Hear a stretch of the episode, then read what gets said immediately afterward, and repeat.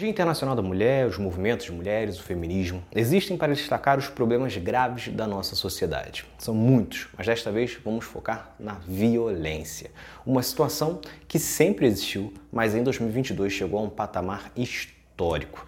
Foi simplesmente o ano com mais casos de feminicídio no Brasil. Uma mulher foi morta a cada seis horas no país, segundo o levantamento do Monitor da Violência.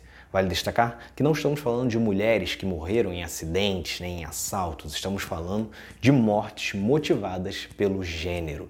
Foram 1.410 mulheres assassinadas, um aumento de quase 40% em relação a 2017, quando ocorreram 1.046 mortes muitas delas mortas pelas novas armas que entraram em circulação no país. Uma consequência da redução considerável de investimentos em políticas de enfrentamento à violência doméstica e familiar.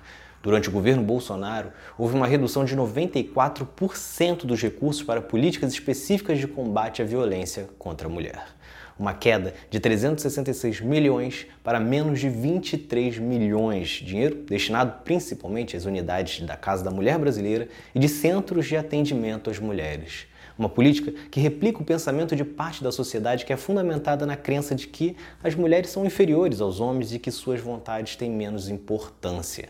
A violência baseada no gênero é um reflexo extremo desse pensamento, muitas vezes convertendo as mulheres em objetos e propriedades de seus companheiros. A incidência quase diária de casos de feminicídio relatados nos jornais ilustra como a decisão de romper um relacionamento, por exemplo, culmina em morte ou ameaças por parte do parceiro que não aceita o término desta relação. Situação que faz com que seja importantíssimo políticas de proteção a essas mulheres, mas também de educação para que as futuras gerações não reproduzam este pensamento machista e violento contra as mulheres.